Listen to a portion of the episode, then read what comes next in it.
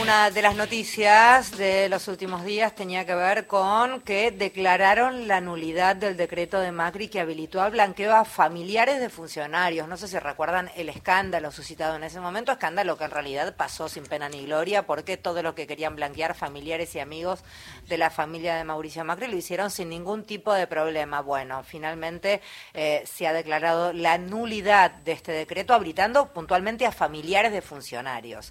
En línea. Eh, Juliana Di Tulio, senadora nacional de Unión por la Patria. Juliana fue una de las impulsoras eh, de, este, de esta causa. Hola Juliana, Federica Paz te saluda. ¿Cómo va? ¿Qué tal? Buenas tardes, ¿cómo les va? Bien, a ver, eh, ¿por qué no nos ayudas a entender un poco los que no, no somos expertos en la materia, senadora, por dónde va la lógica para que se termine declarando la nulidad? Bueno, hiciste un buen resumen, si querés lo amplío un poquito más. Por favor, en el 2016 se aprobó un blanqueo de capitales, o sea, fondos que están en el exterior, declarados o no, para que, en realidad no declarados, para que ingresen al país.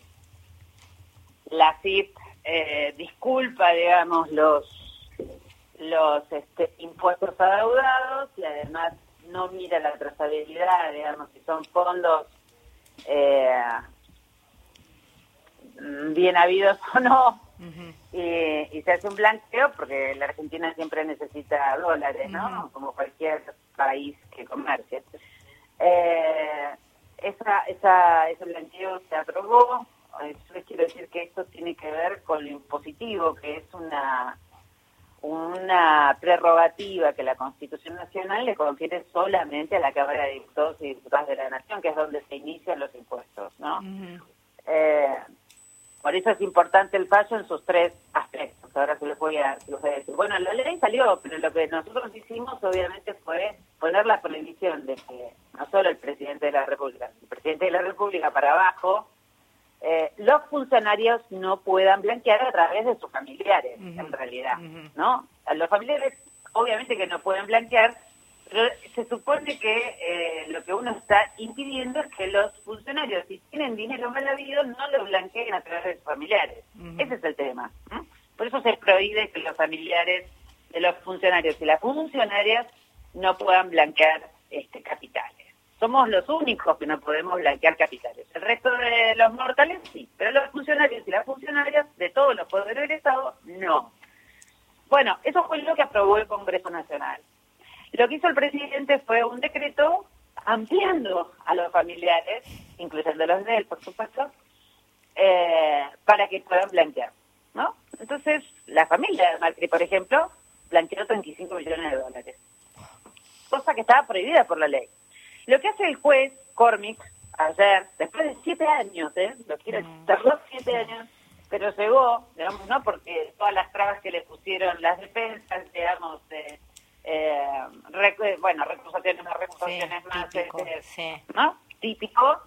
Eh, hubo un fallo favorable donde anuló y declaró inconstitucional el decreto de Mauricio Macri. ¿Qué dice centralmente el decreto de Mauricio Macri? Que abusó de su, posición como titular del Poder Ejecutivo Nacional. O sea, que abusó como de su posición como, como presidente de la República se promete cuestiones propias del Poder Legislativo, ya te lo dije, sobre todo lo que tiene que ver, no solo porque nosotros hacemos las leyes, lo que hizo Mauricio Macri fue legislar, ¿no? Exceso de reglamentación, dice el, el, fallo, eh, y por supuesto se entromete, dice el juez, en cuestiones que son solamente del Poder Legislativo, inherentes al Poder Legislativo, como es la creación de impuestos o la condonación de impuestos en este caso. Y lo hizo, el caso, para sacar ventaja personal, mm. tanto para él como para sus funcionarios y funcionarias. ¿no? Entonces, este es el primer punto. El segundo punto, eh, que también es muy importante, es que ahora la CIF puede declarar, eh, reclamar el pago de todos los impuestos que se adeudan, ¿no? Desde el 2016, cuando, cuando se cuando blanquearon ese dinero, todos los que blanquearon, porque no es Mauricio Macri solamente que se benefició con esto, ¿eh? fueron mm. varios funcionarios del altísimos cargos del Poder Ejecutivo Nacional.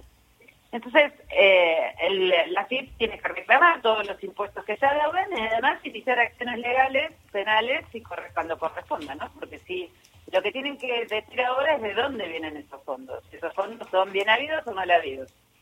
Entonces, si son fondos mal habidos, es lisa y llanamente robar, ¿no? Así que directamente se hacen este, las denuncias penales correspondientes.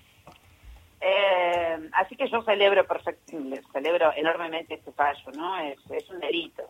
Hay que investigar de dónde proviene la plata blanqueada, hay que cobrarle todos los impuestos que se deuda, es virtuoso porque la Argentina no pierde patrimonio, sino que, bueno, ahora le van a tener que pagar todo lo que adeudan de todos estos años que evadieron impositivamente lo que correspondía por haber eh, tenido en negro, esto es claramente así, pues si blanqueaste porque tenías no declarado por lo menos 35 millones de dólares en el caso de el expresidente Mauricio Macri a través de sus familiares, ¿no? Hablan de república, no, esa, esa gente que habla de república, ese, espacio político que habla de república, pero no respeta ni siquiera el principio básico, que es la división de poderes. Así que el fallo es clarísimo, el fallo del juez Cormic es muy, muy claro. Eh, no Quiero decir que no soy solamente yo la que promovió esta demanda, sino que fue a JUS, que es una asociación de juristas, eh, de abogados, que delito de nada, una asociación civil, ¿no? Y y además con la exdiputada Elena Conti y el diputado Taylare. Juliana Mario Giorgi, ¿cómo va? ¿Cómo estás? Hola Mario, ¿cómo estás? Bien, hay que recordar que eh, todo esto fue primero embosado en ese título rembombante de la reparación histórica para los jubilados, que generó este, una de las peores decisiones para la fórmula jubilatoria. Y al mismo tiempo te pregunto eh, si estamos en una ventana donde la justicia parece eh, disponer mejor las decisiones o aparecen tomas de decisiones en favor de la justicia o digamos para el lado de la justicia diría el gaucho o esto estaba inevitablemente eh, en un callejón sin salida y tenía que eh, Gianfranco Macri, la madre y todos los demás que están en la lista tendrán que pasar eh, por AFIP. Bueno, ojalá que así sea, Mario. La verdad es que el Poder Judicial es el único poder que no se repensó desde la recuperación democrática. Ya llevamos 40 años ininterrumpidos de, de democracia. Y el poder judicial cada vez que cada vez que lo ponemos a pensar, a, tratar de que se reforme, sea más este más ágil, ¿no? Después de siete años, estoy diciendo que hay un fallo después de siete años sobre un delito que cometió un presidente, ¿no?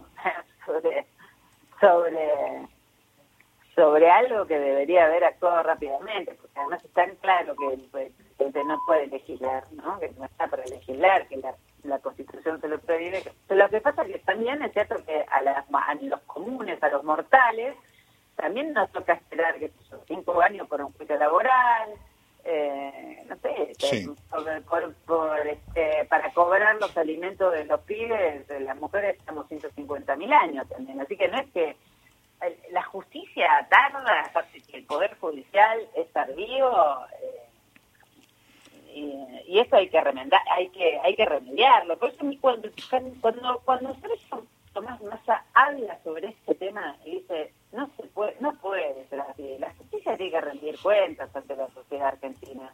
No, no puede seguir siendo oculta.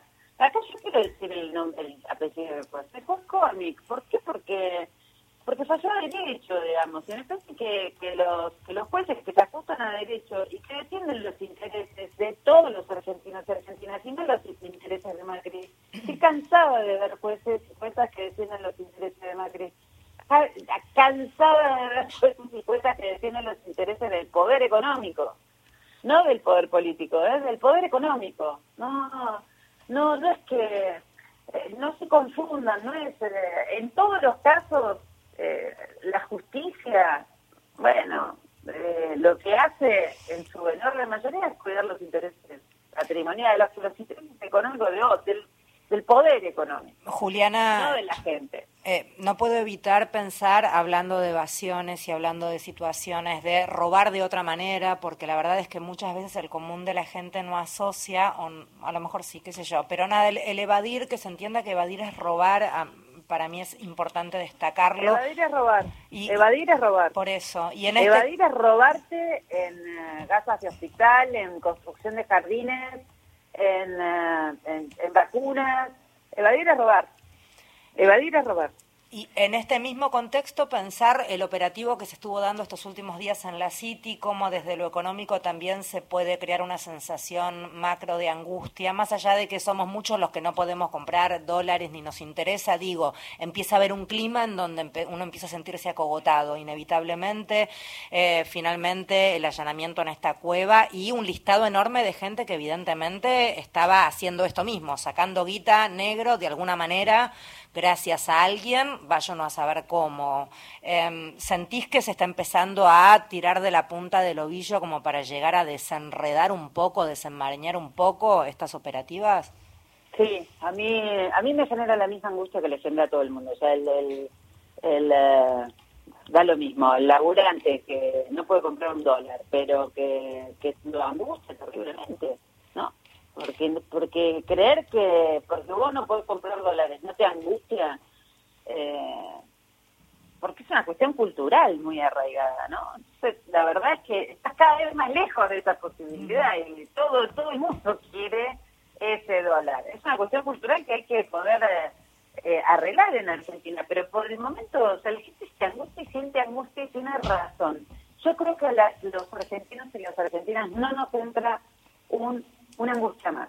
Eso, eso me parece. Por eso me parece tan desagradable, irresponsable, que raza con el delito, aunque como tiene inmunidad eh, parlamentaria, por los fueros que tiene, candidato a presidente Milei está escondido atrás de sus fueros y por más que diga lo que diga, no es fácil de, de denuncias penales porque porque tiene inmunidad en sus dichos. o sea, lo puede decir y no le va a pasar nada, pero me parece que jugar con la angustia de la gente tiene que tener costo electoral. Yo entiendo que la gente tiene que poder decirle, bueno, basta, ley hasta acá llegaste. Como le dijo el otro día en el debate Sergio Tomás Massa, bueno, basta, hasta acá llegaste. Yo creo que Massa lo que hizo también es decir, bueno, basta, no me importa si, eh, si pierdo la elección o no, pero lo voy a ver a, todos los responsables presos, porque, me lo, porque lo voy a hacer. y me parece que lo que vimos estos días de allanamientos,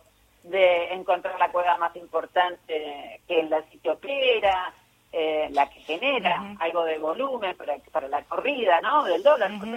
Hay una, una situación que, en general se da per se en un país como el nuestro, que, que tiende a desear el monetarismo porque bueno, bueno, por cuestiones culturales otra vez, eh, también económicas, ¿eh? no solamente cuestiones culturales, pero económicas, o que tienen efecto en lo económico.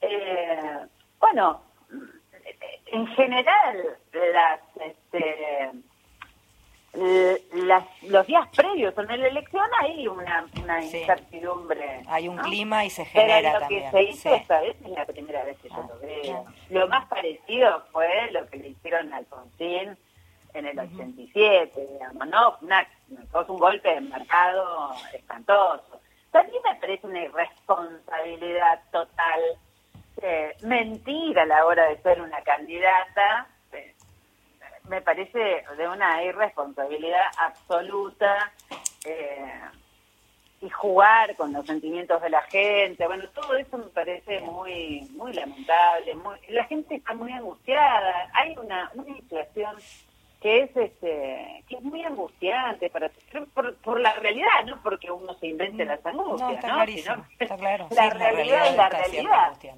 Juliana gracias por hablar con nosotros. Beso enorme. No por favor les agradezco la comunicación. Espero que eh, bueno espero que estas cosas se paguen electoralmente. Y también que que la defensa de los intereses de, la, de los argentinos argentinas, como hace por lo menos mi candidato, que es Sergio Tomás Massa, también lo pague, lo pague con votos.